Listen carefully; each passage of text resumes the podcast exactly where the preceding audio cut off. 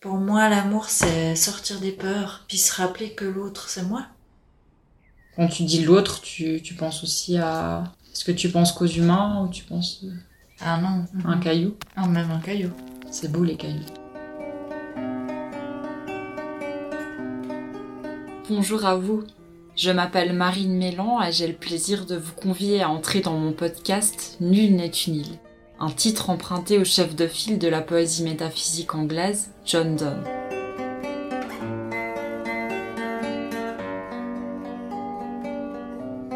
Lors de ces rendez-vous audio, j'aimerais partager mon souhait de tisser des liens entre différents sujets de société, tels que notre rapport à la spiritualité, aux soins, à l'art sous toutes ses formes, et à tout ce qui est vivant et qui nous entoure. Pour entrer dans ces différentes thématiques, je vous propose des portraits de personnes qui semblent écouter ce qui les habite, au plus profond d'elles-mêmes, et qui façonnent leur vie autour de cela. Une phrase qui m'est venue et qui m'a souvent aidé, c'était C'est pas grave. Dans un, un univers aussi compétitif que le nôtre, où la représentation de soi est la plupart du temps au cœur, ne pas correspondre, ne pas y réussir, ne pas être à la hauteur de ses propres attentes, c'est pas grave.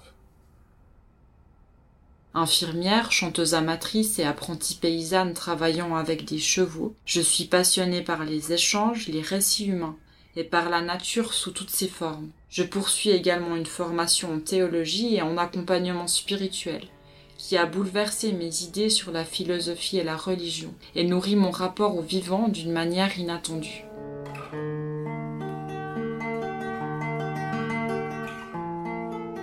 Tout ce travail ne serait pas possible sans la précieuse collaboration technique d'Efsen, des personnes interviewées qui nous partagent un peu de leur intériorité, et de nombreux amis musiciennes et musiciens qui amènent leur grain et leur couleur à ce tableau.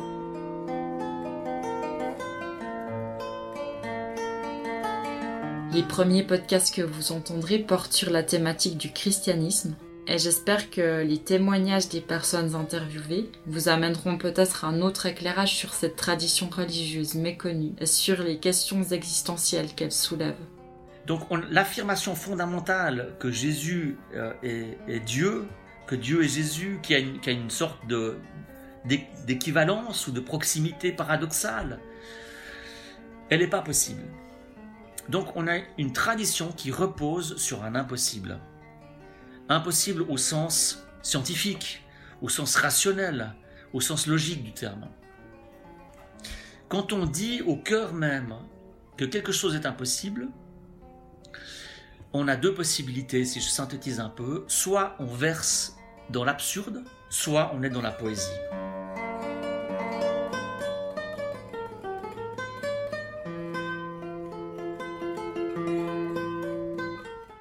Bienvenue et merci d'avance pour vos suggestions, questions et remarques. À tout bientôt. Mais juste ce truc-là de d'intériorité, encore une fois, c'est à ça qu'on aspire tous.